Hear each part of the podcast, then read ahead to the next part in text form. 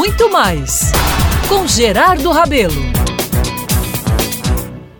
Meus amigos, minhas amigas, desde cedo dessa terça-feira assisto lives rapidinhas, viu? Do procurador Eduardo Varandas, apresentando o ambiente que frequentou e que gosta muito durante os estudos de pós-graduação em Portugal. Vi cenários já conhecidos por mim tempos atrás, quando fiz reiteradas viagens tendo como destino aquele país irmão que tanto gosto também. Bom, foi aí que me lembrei de uma figura, como poucas que já conheci nessa vida, viu?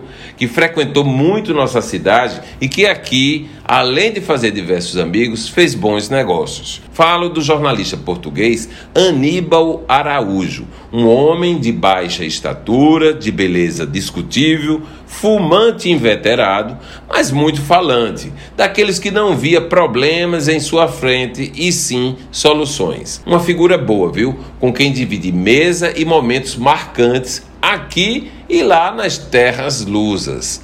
Aníbal, meus caros, era um profissional atuante que dirigia jornal e revista na cidade de Oliveira de Asmés, distrito de Aveiro, na região metropolitana do Porto. Essas publicações como Portugal é pequenino, circulavam no país inteiro e por isso dava a ele a condição de muito influente entre os patrícios. Aníbal, meus amigos, aportou por aqui para fazer intercâmbios culturais e conseguiu incrivelmente geminar nossa capital com uma cidade portuguesa chamada Ovar. Na prática, isso fez com que fizéssemos intercâmbios de arte, esporte e de negócios. Paraibanos iam para lá e aconteciam.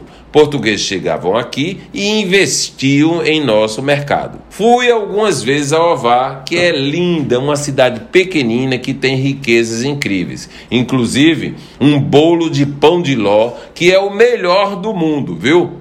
E lá, para meu espanto, quando circulava nas ruas de seu comércio, me perguntavam se era de João Pessoa. Foi um tempo bom aquele. Vi em Ovar exposição de nossos artistas plásticos, um deles, Tito Lobo.